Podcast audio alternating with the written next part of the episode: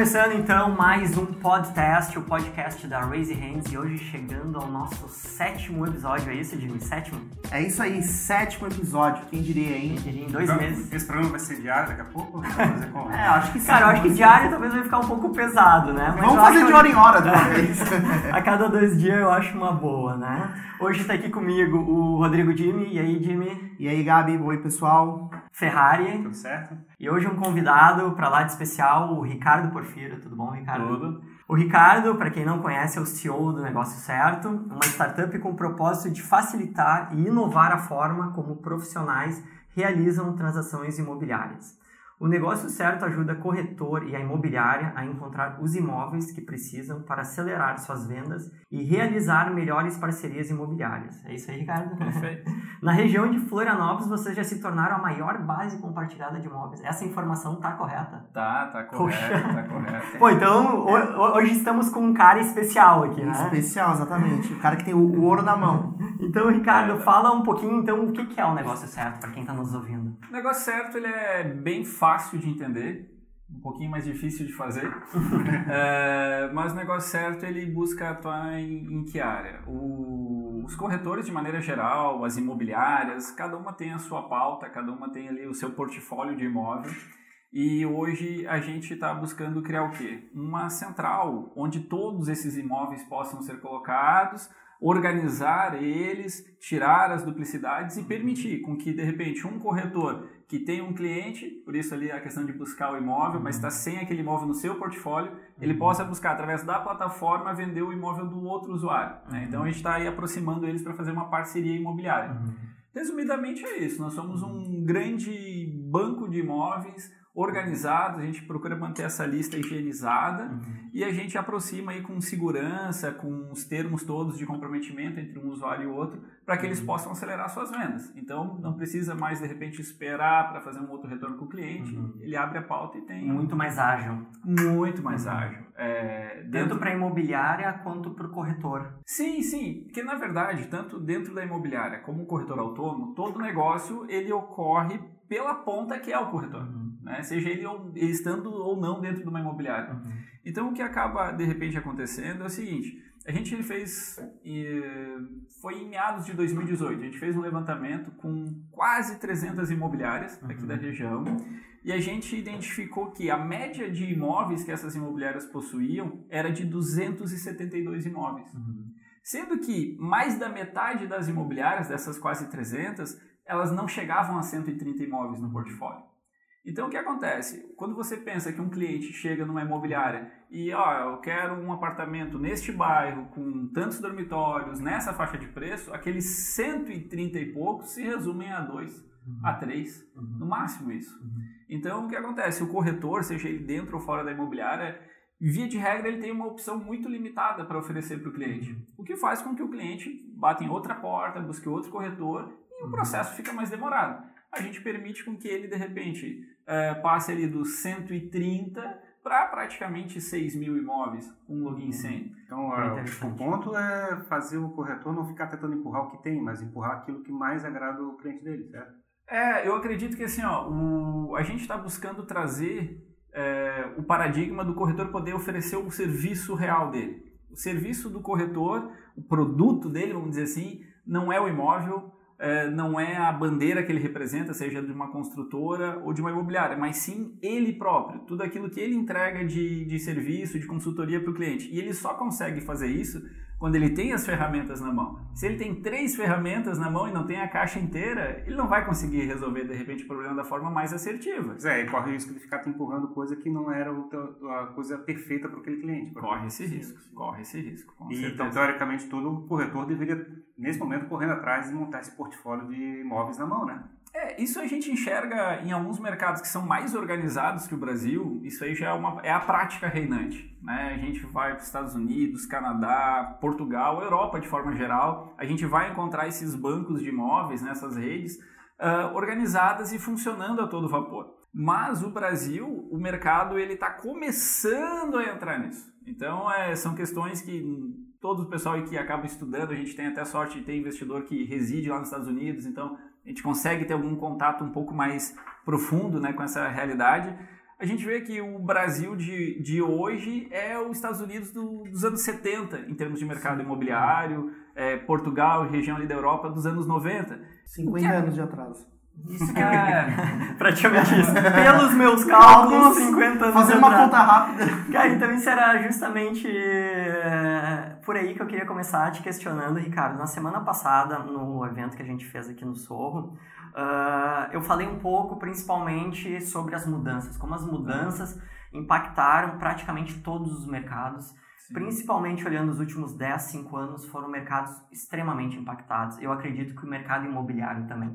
Que também já tem essa experiência não só do lado empreendedor da startup, através da plataforma do negócio certo, mas também tu já tem bastante uma vivência no mercado imobiliário em si. Como é que tu vê esse mercado especificamente, como foi impactado? Quais são as mudanças? É, eu acho que assim, essa tua pergunta ela, ela entra legal com, com o finalzinho ali da nossa fala, quando a gente estava colocando do, do tempo, né, do delay que existe entre, de repente, a realidade vivida lá para os uhum. Estados Unidos, na Europa e aqui. Existe o fator cultural que uhum. influencia, digamos, a vivência ali de qualquer estruturação de mercado. Uhum. Só que a gente vive nos últimos anos, além da cultura, a inserção da tecnologia. Uhum. O que faz com que tu não consiga, de repente, ter a melhor previsão de como que vai acontecer, porque a tecnologia pode fazer com que tu pule algumas etapas. Né? Não necessariamente tu vai vivenciar as mesmas, porque hoje, com a, as soluções que estão chegando, algumas coisas já deixam de fazer sentido, né?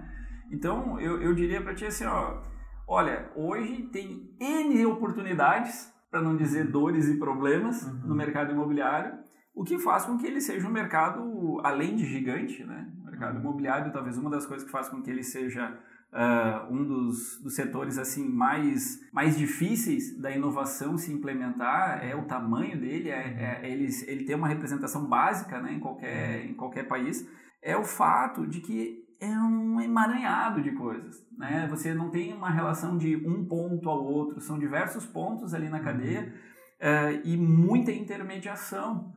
Então você vai resolvendo isso em camadas. Uhum. E é o que a gente está vendo. Algumas camadas hoje são mais afetadas do que outras. Sim. Uhum. E como é que vocês viram então a oportunidade de impactar esse mercado? É, o que nós buscamos ver é o seguinte, a gente estava, quando o negócio certo surgiu, a ideia foi em meados de 2015, então a gente estava aí no auge da crise né, de todos os setores, não só do imobiliário, mas imobiliário também, uh, e se tem um cenário que propicia tu experimentar coisa nova, é um cenário de crise. A cultura de parcerias é uma cultura que ela não é grande no, no Brasil. É, as parcerias imobiliárias elas acontecem desde sempre, mas não num volume, numa intensidade que os corretores sejam acostumados a realizar. Então a gente viu nessa questão da crise a oportunidade, digamos assim, o motivador para de repente uh, fazer com que essa cultura pudesse se implementar no mercado imobiliário. Então foi mais ou menos esse gap aí que a gente a gente viu para startar o negócio certo. Sim.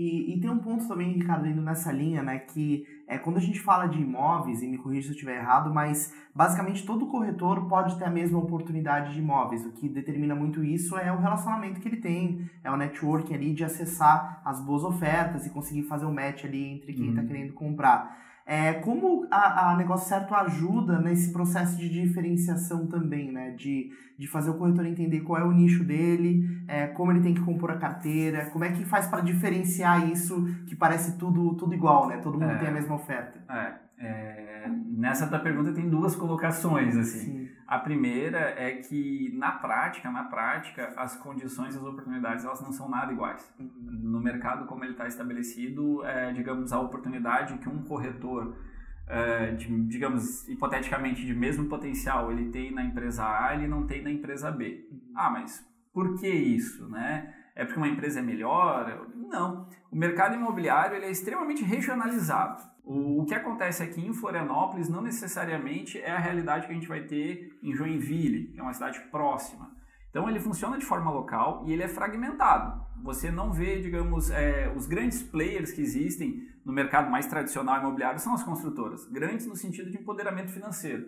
E você vê pouquíssimas construtoras atuando em nível estadual ou nacional. Uhum. Elas acabam sempre atuando numa região, às vezes não é nem da cidade, mas de bairros. Elas, elas escolhem regiões onde você vai, ah, esse bairro aqui é onde atua tal construtora. O que, que acontece com isso?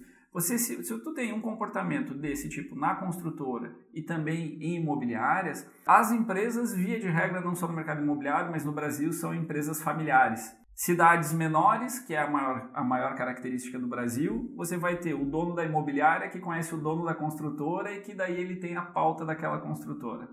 Então a outra imobiliária, que o cara de repente não tem a mesma relação, o mesmo network ali com a construtora, ele não tem o mesmo acesso ele acaba muitas vezes tendo que fazer parceria com esta imobiliária em condições nem sempre tão vantajosas. Sim. Mesmo que o imóvel seja um imóvel do mercado primário, que é o, o imóvel novo, Sim. que normalmente seria o acesso direto com a construtora. O negócio certo, então, a plataforma de vocês ajuda a dar uma equalizada nessa é. disparidade. Ex exatamente, a gente procura fazer o quê? Totalmente meritocracia. Uhum. É diferente, por exemplo, de um, de um classificado digital, que são os portais imobiliários, onde você paga um destaque para que você tenha mais chance de vender. O negócio certo ele é, ele é fechado aos profissionais das imobiliárias, ele não é voltado ao público, ao comprador de imóvel. B2B. Ele é B2B. Então o que acontece? A gente ali, o teu imóvel, ele vai ter mais ou menos exposição de acordo com a forma como tu preencheu o cadastro dele, com as informações. Agora, ele não leva em conta a empresa que tu é, até porque não existe remuneração por anúncio. Então, se tu paga mais ou menos anúncio, não vai nos favorecer em nada, mas a remuneração é por negócio. Então, o que vale é o quê? Que o imóvel esteja bem cadastrado, que o usuário Sim. esteja, digamos assim, com uma boa reputação, porque isso vai gerar mais negócio. Dá, dá pra gente dizer, então, que o negócio certo está democratizando o mercado de... Essa é a nossa intenção. De, ah, de que legal, né? cara. Legal. Pô, parabéns pela, pela plataforma, assim. E fico curioso também como é que vocês uh, apresentam para o mercado, para esse mercado B2B, essa proposta de valor. Mas a nível até de comunicação, né? Porque a gente está falando de uma, de, um, de, uma plataforma nova, Sim. no mercado, vamos chamar assim, me permita, eu posso chamar de um pouco atrasado. Como é que é romper essa barreira, apresentar essa proposta de valor? É difícil.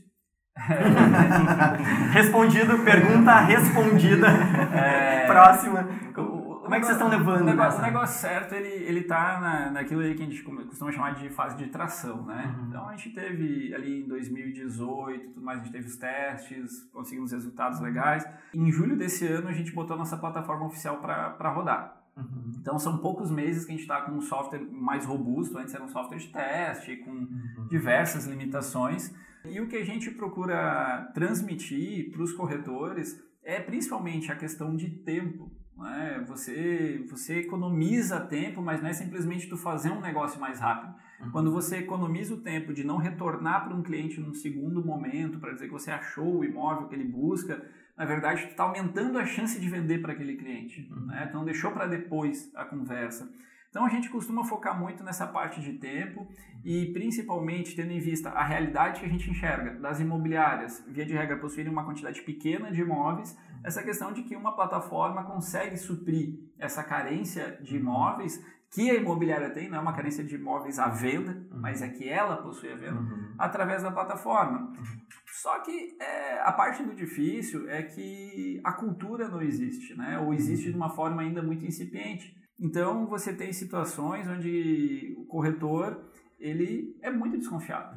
Ele desconfia, ele é um, ele está sempre na ponta do negócio, então ele é sempre quem recebe o primeiro baque, tanto uhum. bom como, como ruim. Uhum. Então você precisa realmente se provar é, merecedor de crédito, você precisa se provar que você não está interessado uhum. em, em roubar nada dele, uh, é, para que de fato ele comece a, a se engajar. Então hoje as dificuldades são, são essas é uma turma que eu convivi e trabalhei uhum. durante quase 10 anos, então digo assim, é, é calejada, uhum. é, ela é calejada e com motivos para uhum. isso. Né? E como é que tem sido as estratégias de comunicação para vocês crescer, né? Ganhar mercado, tracionar mais forte? Como tem sido essas ações, assim? A gente, assim, a gente tem o seguinte pensamento. Como a gente está querendo ganhar tração e não escala, uhum. a gente está atuando somente na região de Florianópolis, uh, a gente tem procurado medidas que atendam a isso. Né? Achar o nosso público-alvo, que é imobiliário ou corretor, é fácil. Eles colocam o um e-mail, o telefone em qualquer rede social. Uhum. Diferente, talvez, de outro mercado que tu precisa caçar esse contato uhum. para poder encontrar eles, né? Agora, a grande dificuldade é nessa parte, justamente, uh, de você conseguir comunicar uh, o valor que você entrega, mas não só o valor, mas também é, é romper, de repente, essa, esse hábito onde o corretor, de repente, ele não está acostumado a receber as atenções. Né? O corretor, ele poucas vezes ele recebeu atenção no, dentro do seu mercado. Sempre a atenção, ela obedece à inversão da pirâmide. Tu tem na base muitos corretores, um número médio de imobiliárias e menor ainda de construtora. Mas o poder financeiro está invertido. Ele está na construtora, um pouco na imobiliária e menos no corretor. E o que hoje a nossa plataforma e algumas outras estão trazendo é o empoderamento do corretor né, para esse cenário. Então é, é uma novidade para eles isso. Então a gente traz a novidade de colocar, olha, de fato tu é importante, de fato a gente reconhece o protagonismo que tu, que tu tem nesse cenário e a tecnologia permite que isso, na maior parte das aplicações, seja gratuito. Sim, então é, é, um choque, é claro, um choque, assim, como é, assim? É, um, é um choque bem, bem interessante. E até é, encaixando uma pergunta nesse sentido, né? A gente fala muito aqui no Raise Hands de conteúdo, né? De, de produzir algo que faça uma audiência se engajar. A audiência esperada da Negócio Certo são os corretores. A Negócio Certo existe para... Numericamente, sim. Isso. É, como como traduzir isso que você está falando em conteúdo, né? O que falar para o corretor para fazer com que ele se engaje? Em outros papos você comentou com, com a gente que é, depende muito do corretor, né? A plataforma tá lá, mas depende muito da, da vontade dele. Do de perfil, fazer, né? Do perfil de pegar e fazer, aquele cara que, que assume, que lidera, né? Sim, sim. E, e como a Negócio Certo pensa essa comunicação? Que conteúdo a gente tem que entregar para o corretor para ele olhar e falar, cara, uhum. eu vou me envolver com o negócio certo? É, eu, eu acredito que assim, ó, é, nesse sentido até a gente começa a, a verificar, eu acho que nos últimos três anos para cá, algumas agências que começam a se especializar nesse mercado. E o mercado que eu falo não é o imobiliário, é o mercado é, enxergando o corretor como um potencial público-alvo. Né? Aqui na nossa região não, não tem ou pelo menos desconheço. Então a gente acabou buscando, num primeiro momento, internalizar essa, essa construção de, de conteúdo e com uma preocupação muito grande de, de falar a língua do corretor, por mais que isso de repente seja um, um clichê, mas é, vou dar exemplos que talvez todo mundo que já recebeu, todo mundo já recebeu algum encarte de empreendimento vai entender. A gente brinca assim, olha, todo imóvel é de alto padrão, Todo imóvel está na melhor localização do bairro e sempre tem uma família linda e perfeita do comercial de margarina no encarte. Ou seja, nada disso é diferencial. Família americana, inclusive, né? Aquela é. foto bem fake. Americana ou sueca, né, Gabi? De repente. Então, então assim, o, o corretor que está por dentro de toda essa engrenagem, ele não vai cair num encarte deste modelo feito para ele. Sim. O corretor ele sabe que existem riscos neste e naquele processo de venda ele sabe o que é ficar num plantão e atender um cliente, como sabe também que esse cliente volta muitas vezes no plantão e fecha o negócio com outro corretor. Então ele, ele é, digamos assim, muito experimentado e tu precisa ser extremamente franco com ele, verdadeiro e muitas vezes a dificuldade que a gente que a gente encontra e na verdade depois de explicado acaba se tornando um grande aliado é o que quando tu chega com alguma solução, muitas vezes uh, o teu público acaba querendo e desejando que tu resolva todos os problemas, né? Que tu consiga agregar, por exemplo, numa relação de parceria, que é o nosso principal foco, que tu consiga resolver todos os problemas de segurança, todas as questões. E isso nenhum player vai conseguir realizar, mas tu consegue multiplicar a segurança, tu consegue aumentar ela. Então a gente acaba fazendo esse trabalho de uma conversa muito real.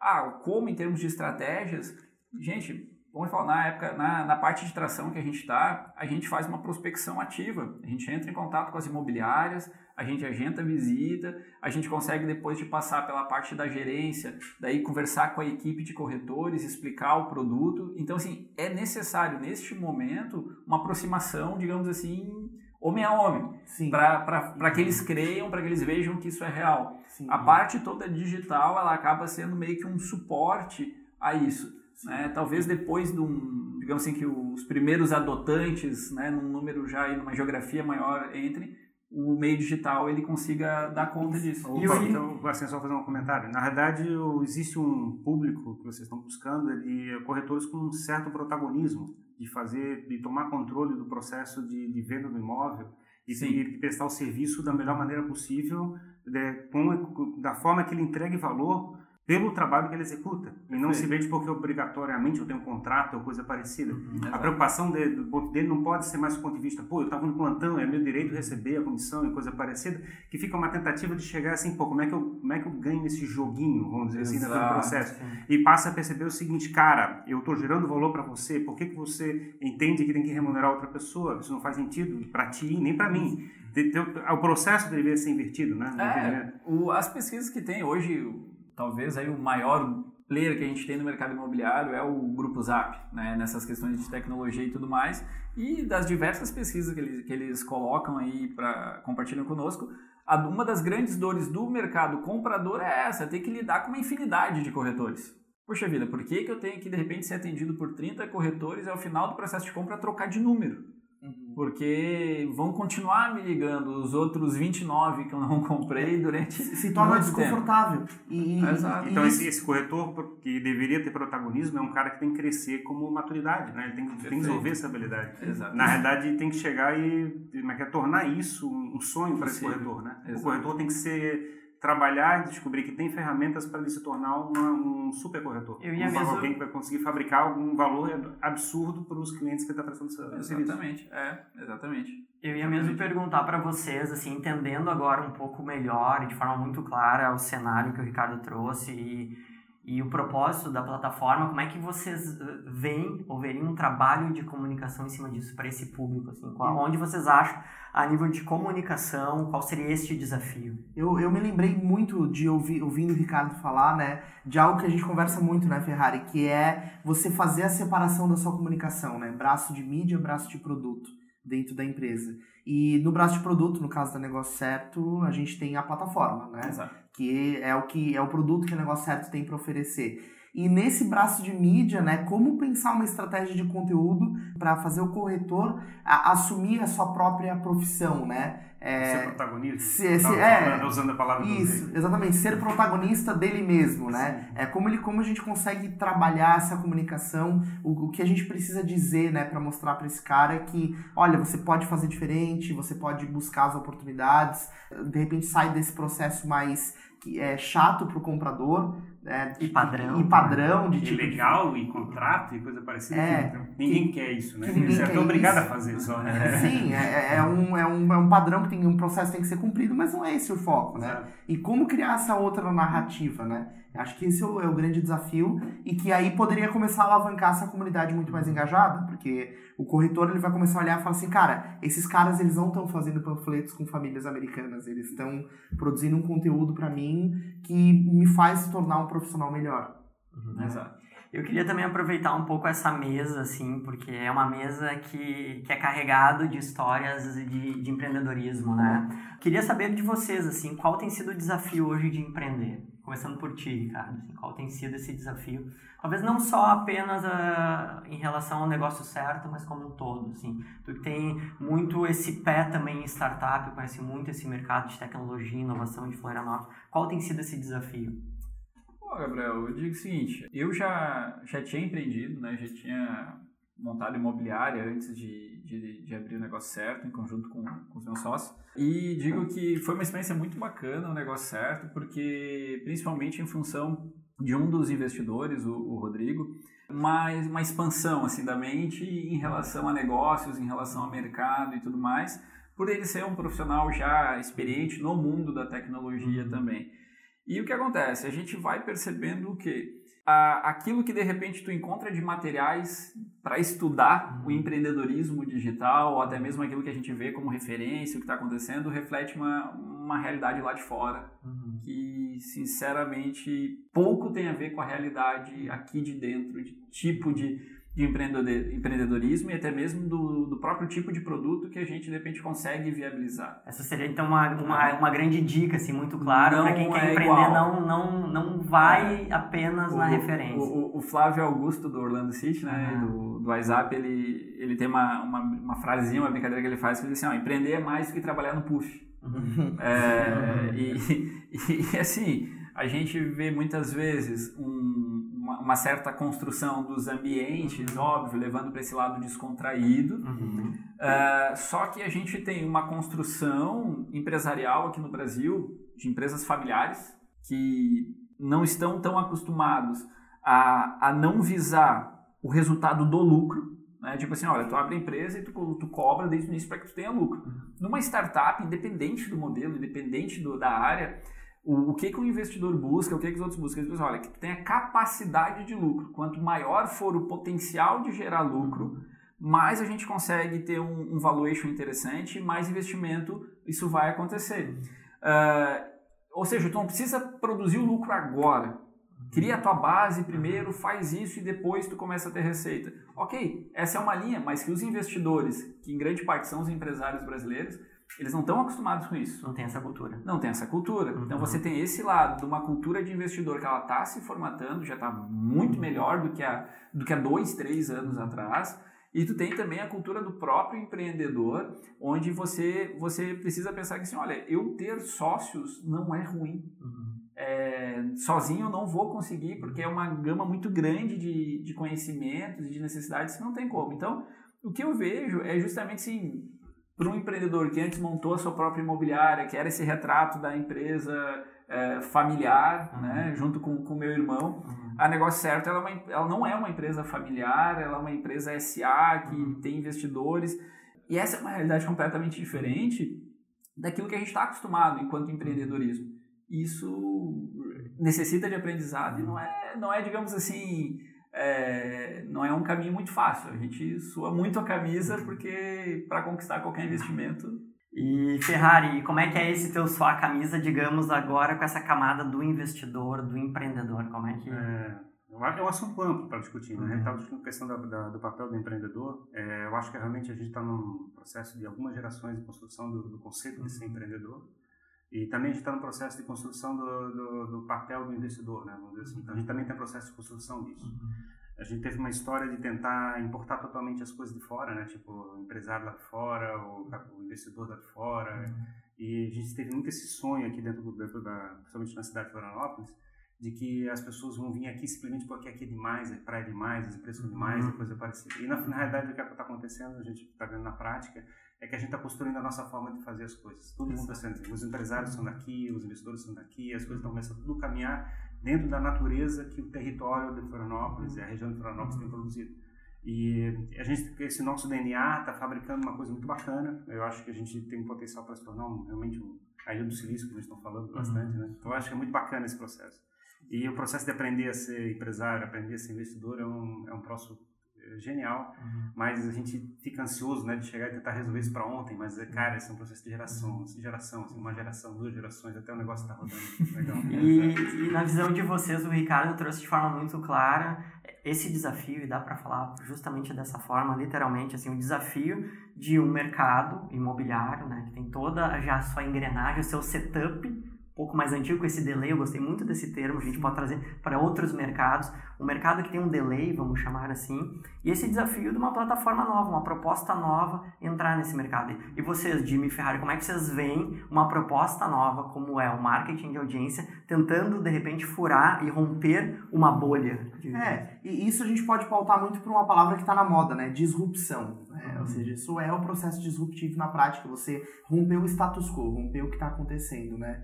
E tem uma, uma visão que, que eu acho que está mudando também na cabeça do empreendedor, que é essa necessidade de ter o seu produto pronto, né? Uhum. Antes da gente falar de produto, a gente tem que falar de mercado, né? Não adianta você ter um produto perfeito, maravilhoso, lindo, pronto, se você não tem um mercado para consumir, um mercado que vai suportar esse produto.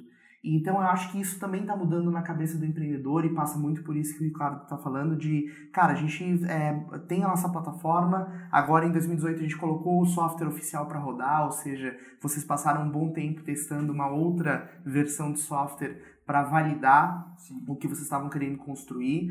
E isso tem muito a ver com marketing de audiência, porque uma das teses que a gente defende é que você pode construir uma audiência, você pode fomentar o teu mercado antes mesmo do teu produto estar tá pronto. Uhum. E isso é tão incrível, isso é um poder tão grande na mão do empreendedor, porque basicamente você começa a construir um público que vai ser teu potencial cliente, um público que vai dizer como ele quer que a tua solução seja. A chance de erro é muito menor, porque na verdade você está, é, em vez de você construir todo o teu produto e depois mostrar para o mercado, ó, oh, eu tenho isso, já está pronto, você não, você está construindo junto com o mercado. E aí você tem uma chance de erro muito menor, ou seja, uma chance de acerto muito maior para fazer com que o teu negócio funcione, para fazer com que ele realmente se torne algo de sucesso. Então, acho que essa é a quebra que envolve empreendedorismo, marketing de audiência. É, na realidade, só para complementar e está relacionada à resposta que eu dei ainda há pouco ali, é, eu acho que na verdade a gente está criando alguma coisa que é o nosso DNA local e coisa parecida, mas o ponto é que é, uma das áreas que eu acho que a gente está cobrindo mal é a estratégia de comunicação. A gente é, teve uma tradição aqui na região de Florianópolis de produzir coisas muito legais e comunicar muito mal o que a gente está fazendo. Uhum. E isso é uma das coisas que eu, como é que é, eu fiquei muito animado de tentar fabricar uhum. no processo da Raise Hands, é chegar assim, pô, como é que a gente vira uma referência na forma de comunicar? Uhum. E se você chegar e fabricar esse, esse, suporte para o processo das empresas ao redor e coisa E eu me sinto assim muito à vontade e sendo muito sincero até para quem está escutando e vocês já me conhecem assim, que eu que vim uh, de Porto Alegre, vivenciei mercado de comunicação de São Paulo, eu amo Florianópolis, quero estar aqui, mas em relação ao mercado de propaganda em geral, eu, eu acho que também, como o Ricardo falou, eu uso esse termo para o mercado de propaganda ainda hoje em Florianópolis. Há um delay muito grande, né? Porque tu vê um mercado rico, tem pessoas incríveis, cabeças pensantes, criativas, estratégicas, bons comunicadores, empresas e marcas com grandes estruturas, mas ainda a comunicação em geral em Florianópolis, ela precisa evoluir bastante. Eu não sei se vocês também compartilham um pouco essa visão, talvez até o Ricardo estando num outro mercado, como é que tu vê o mercado de comunicação em Florianópolis? A gente estava falando dos folders, o Ricardo trouxe esse, esses folders é. clichês. Mas, mas, mas, é. mas acho que a pergunta, o ponto que ele é, comentou ainda há pouco, assim, é, o processo de comunicação foi muito relacionado à parte de jornais, revistas, coisa parecida. E o forte era São Paulo, Rio de Janeiro, uhum. coisa parecida. A gente nunca teve um braço editorial muito forte dentro de Florianópolis. Uhum. Uma tradição de mídia. Né? Então a gente, não, é, a gente não vai fabricar agora a mídia da região de Florianópolis. A gente vai uhum. fazer uma estratégia de comunicação digital de Florianópolis. A gente vai pular essa etapa, né? A gente Sim. não vai passar por essa é, fase, né? É, aí que tá, isso é um processo de amadurecimento geral, né? Querendo ou não, a nossa tradição de mídia, ela foi herdada, por exemplo, de um grande grupo de mídia que veio do Rio Grande do Sul. Foi um dos primeiros fomentadores dessa tradição de mídia. Mas estamos no prédio deles agora. É, ah, inclusive, a gente está gravando esse podcast dentro do prédio, de, esse prédio desse grupo de mídia.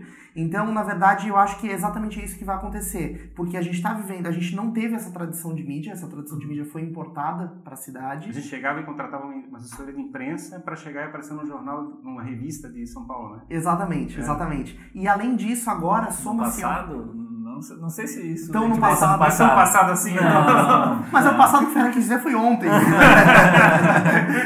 e, e além disso, né, além da gente ter herdado essa tradição de mídia que não é própria da região, é, também a, a tradição de mídia em nível nacional está mudando. Então a gente vai pular a etapa, eu acho. A gente vai pular essa história da tradição. Eu acho que a gente vai entrar num, num momento em que a gente vai amadurecer em conjunto com todo o mercado para esse novo momento é. de comunicação. A internet é fogo, né? A internet faz, é. faz é. coisa. Eu vejo um. Talvez complementando assim, essa provocação que eu trouxe, eu vejo de fato um desequilíbrio entre empresas incríveis, marcas interessantes, startups, como é o caso do Negócio Certo, aqui do lado, em Florianópolis, e outras tantas que a gente não precisa citar.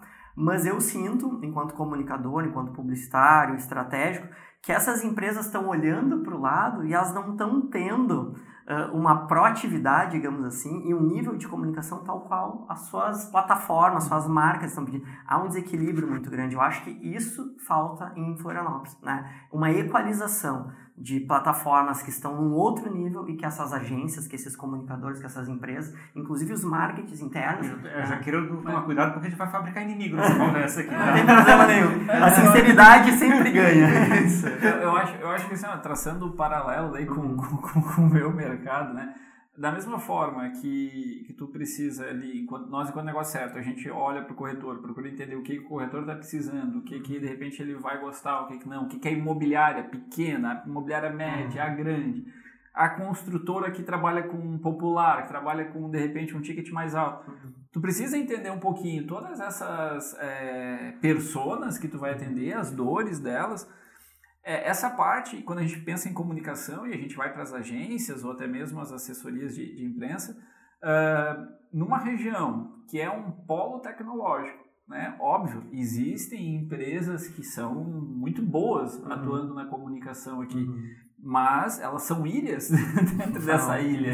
Estão bem ilhadas, né? Exato. Então você tem hoje o número de startups gigantesco uhum. aqui na, na numa das últimas pesquisas, Florianópolis, em termos per capita, ela tinha mais do que São Paulo. Uhum. Ela perdia em quantidade, mas em proporção já era maior. Inclusive, eu vi uma estatística que a cidade de Luzerna, no interior de Santa Catarina, é uma das que mais tem. É? tipo. A de- população não é tão É, grande e tem muitos startups. né? E qual é a cidade? Fiquei É, entendendo. é Luzerna. Luzerna. Uhum. E daí tu pensa o seguinte, se você tem uma startup, qual é, a- qual é a realidade geral aí de, de qualquer startup? Ela precisa de coisas rápidas, Uhum. ou seja, ela precisa testar rápido, se não deu certo ela tem que já mudar, ela tem que pivotar. E o que acontece? Ela precisa gerar algum resultado de forma rápida. Encontrar esse mercado? Encontrar esse mercado? né? É, então assim, não- a gente não está falando de grandes escalas, mas de celeridade nos processos. E daí quando você vai buscar de repente um- um- uma assessoria em comunicação, o que você acaba encontrando aqui, não, olha, no digital vamos trabalhar inbound. Inbound não é rápido. Me desculpe se eu estiver enganado. Não, não é daí, rápido. Daí o outbound, assim, não tá tão na moda. Uhum. Né? Tipo assim, eu me estruturei todo para falar do inbound. Mas também é, isso também é, é também uma, é uma fase da empresa. É quando a empresa está um processo já de growth, né? Tá, growth, tá tentando chegar e montar uma máquina de venda, ter uma estrutura por Você já consegue pensar Assim, daqui a tu, tu alguns tá, meses. Tu estás botando MVP e quer fazer uma assessoria de imprensa já, quer dizer, a tua comunicação agora não é para fazer uma máquina de vendas, né? Não, exatamente. Tu tem que conseguir fazer aquilo que o Gabriel Pessoal quer entregar assim, ó, qual que é o meu valor. Só conseguir deixar em evidência o teu valor. Quem, quem Mas- são adopters e como é que tu acha eles? Perfeito. Então, assim, a gente hoje, se for buscar em Florianópolis, pode fazer uma pesquisa, ah, agência de marketing digital. Você vai encontrar pouquíssimos resultados, e desses poucos resultados, menos ainda vão, de repente, ter, digamos, uma, uma preparação para atender um dos mercados mais emergentes que tem na cidade, que são startups, que são tecnologia. Você não encontra. Você encontra muitas é, agências naquele viés mais tradicional, de que faz todo, todo o serviço, né? Mas isso não atende a esse tipo de mercado, pelo menos não nos primeiros passos, né? Eu, eu acho que isso tem muito a ver com velocidade, né? É, o processo de comunicação, ele, ele tem ganhado mais velocidade. E as startups já nasceram no mercado de muita velocidade. Validar, testar, quebrar cara, testar de novo e de novo e de novo até a coisa dar certo. E o processo de comunicação, ele, ele vem de um, de, um, de um ritmo mais lento de, cara, vamos pensar, vamos entender como a gente vai falar sobre isso. E até e uma- startup não combina com isso. Startup precisa de coisas acontecendo. E é, é exatamente isso, assim, ó, o, o data driving, né, onde a gente pensa nos dados, a gente analisa todos os dados que a gente tem, que a gente conseguiu coletar, de, de posse deles, a gente faz uma previsão, ou a gente faz, cria uma estratégia, seja como for. E daí tu consegue mostrar, olha, eu vou precisar de tanto de recurso e estimo em tanto de tempo. Essa lógica ela é invertida quando você vai buscar um apoio de comunicação. Pelo menos eu tive essa experiência é, desde a época da, que eu tinha imobiliária, é você chegar numa agência assim, olha, quanto que eu preciso gastar e quanto tempo leva para me atingir estes resultados? Não, não, não, não. É assim, quanto que tu pode investir? Não, mas É que o, o, pro- o pro- Viu? Quando eu falo, quando eu falo, né? Qual é Isso a aí, lo- é e- isso aí. Então, assim, tipo, não importa quanto eu posso investir, importa o quanto eu preciso investir. Quanto eu posso, eu busco contigo, comigo, quando eu, a gente busca se eu não tiver. E o, e o Ricardo trouxe antes também é, uma questão que, que eu achei bem interessante, ah, que é o corretor de imóveis é um profissional fácil de encontrar. Vamos chamar de fácil porque tem os dados em Ele qualquer tá lugar, né? Está exposto. Ah, você, o que e o público, ah, no caso de alguém estar nos ouvindo, seja o negócio que for, e ele se pergunta, como eu encontro o meu público? É o meu público que vai me encontrar, eu vou atrás do público, quais seriam as estratégias num mercado que esse eh, perfil, que esse target não está tão exposto? Eu acho que o elemento mais relevante é como é que tu encontra a gente com paixão para ter impacto na, no mundo. Entendeu? É tipo, é como é que tu faz esse, esse elemento? Porque às vezes tem- pode ser um corretor desses que está achando assim, pô, ninguém chegou e me fez me mover. E talvez a comunicação seja essa. Como é que você chega e faz, como é que é, o meu coração está envolvido nesse processo. Né? Esse que é, o, que é um, talvez um pulo do gato da, da questão da, da, da- de como a comunicação pode ser feita para achar esses early adopters. Porque afinal das contas é isso, o early adopter que entra no negócio é um cara que viu alguma coisa que, que os outros não viram. Então, como é que passa esse recado, né? É, e, e, isso tem muito a ver com o seguinte, né? É, existe um, um, um equívoco que, que, que, acontece na hora que você começa a jogar esse conteúdo no mercado, que você começa a alcançar uma relevância, pessoas interagirem, e você se preocupa, cara, o que, que eu vou fazer no próximo post para agradar essas pessoas? E, cara, aí que tá o erro, né? A partir do momento que você começa a fazer algo para ficar tentando agradar a tua audiência, você tá perdendo a oportunidade de fazer aquilo que faz sentido para o teu negócio. Exatamente. Então, o que você tá fazendo, a tua linha de comunicação, naturalmente vai atrair pessoas que querem consumir aquilo. Né? Então, é, o foco, assim, obviamente a linha de comunicação do negócio certo vai fazer sentido para o corretor, porque é um negócio que foi estudado para isso, né? Então, a forma como isso vai ser feita tem que ter a ver com o negócio certo, e aí sim você vai atrair as pessoas que, os corretores que vão estar mais antenados para aproveitar isso, e aí a coisa vai criando a onda. E não tentar fazer uma comunicação para trazer todos os corretores. É, e, então. É, não, é passa, não é de dente, né? É, exatamente. aí é que tá. É, e penso eu, eu não sou da área da comunicação, mas que tu colocou da questão de como despertar essa paixão. Aí eu acho que às vezes muitas coisas assim a gente tenta buscar, e o pessoal da comunicação acho que são os mais é, capazes em, em, tornar algo bonito, ou pelo menos evidenciar o lado mais bonito de algo, né? Uhum. Uh, mais interessante, mais, mais interessante. Mas o, o, que acontece na prática, eu, eu quando tu estava falando, eu lembrei de um, um ciclozinho, tinha uma apostila do segundo grau que falava quem estuda aprende, quem aprende gosta, quem gosta estuda aprende. Uhum. É um ciclo. Se a gente for pegar no mercado imobiliário, isso, esse ciclo também vai existir. Só que é aquela história, não existe mágica. Sabe? É, na parte do empreendedorismo, que uhum. antes tu, tu colocou, que é mais difícil e tal, sacrifício é bonito no livro. Uhum sabe? Depois que passou, depois que está publicado, que um livro está vendendo, daí o sacrifício fica bonito. Porque uhum. viver o sacrifício não é legal. Não é legal. Por isso que tem que ter paixão. Uhum. Exato. A então... paixão para que tu faz aquele negócio acontecer, apesar de todo o trabalho que dá. É, enxergar aonde tu pode, tu pode te colocar é, superando aquilo, uhum. né? Porque, olha, tu te preparar enquanto corretor, seja como comunicador, olha, tu vai vai ter que passar por uns momentos que não são legais, não. Tu vai ter que deixar disso, deixar daquilo, tu vai abrir mão de outras coisas. Ficar no plantão no domingo, né? Tua vida vai ser um inferno. Estudando, se de repente não apareceu o cliente, se de repente não te atendeu, tu vai estudar, tu não vai pegar e, e de repente ficar brincando, sabe? Sim. Então, existem N situações que exigem de nós, exigem com que a gente vença a si próprio, né? Os nossos atavismos todos. E isso não tem mágica, não tem faz de conta, Cara, uhum. é tu encarar a realidade de que tu precisa melhorar, de que tu precisa mudar e de que não vai ser fácil. Não é. Mas eu tenho, eu tenho, eu tenho que puxar de novo assim. Uhum. Tu também tem que achar a tua paixão, a tua forma não, de mudar o mundo. Não, pois é, esse é o ponto, porque tu não pode chegar e também deixar a coisa caminhar com uma visão assim meio triste, né? De chegar dizendo que a vida é difícil, uhum. coisa parecida. Na verdade, a vida é muito boa, né? Uhum. O ponto é o seguinte: é como é que tu encontra a energia para chegar a impactar a vida das pessoas e do mundo, né? Como é que tu Sim. faz isso acontecer? Eu ia até fazer uma outra pergunta, eu ia né, questionar como a gente sempre uh, vai caminhando para o final do, do podcast aqui para o pessoal deixar uma mensagem, mas eu acho que já veio duas aqui, sim, que sim. a mensagem está dada de uma maneira bem legal. E para uh, fechar, eu queria fazer um leve puxão de orelha no Ricardo, que está aqui hoje, porque a gente convidou ele para participar do nosso Meetup Test, que a gente fez aqui no Sorro, há duas semanas atrás, e o Ricardo tinha confirmado, foi um dos primeiros a confirmar e não veio. Então, além do puxão, Ricardo, de orelha, eu tenho uma notícia boa para ti. A gente vai estar tá em breve com a segunda edição do Meetup Test. É em primeira mão que a gente está contando, a gente não divulgou ainda em nenhuma rede. Então vou Já temos os convidados para participar do evento com você. Vou pedir. É, temos então de novo sendo. Não, mas convidados estou falando, o pessoal vai palestrar junto com a gente. Legal, então vou pedir para vocês é. contarem em primeira mão hum. sobre o Meetup Test. É, a, a, segunda edição do Meetup Test está já agendada. Na verdade, a primeira edição foi um absoluto sucesso, a gente ficou muito feliz com os resultados. O Petit Comitê tinha mais de 60, 70, né? Isso, é, exatamente. e a gente queria fazer uma coisa pequena e não funcionou. A gente, a gente não quis fazer um evento menor, né? Vamos Isso. testar, vamos ver como é que é. Isso. é.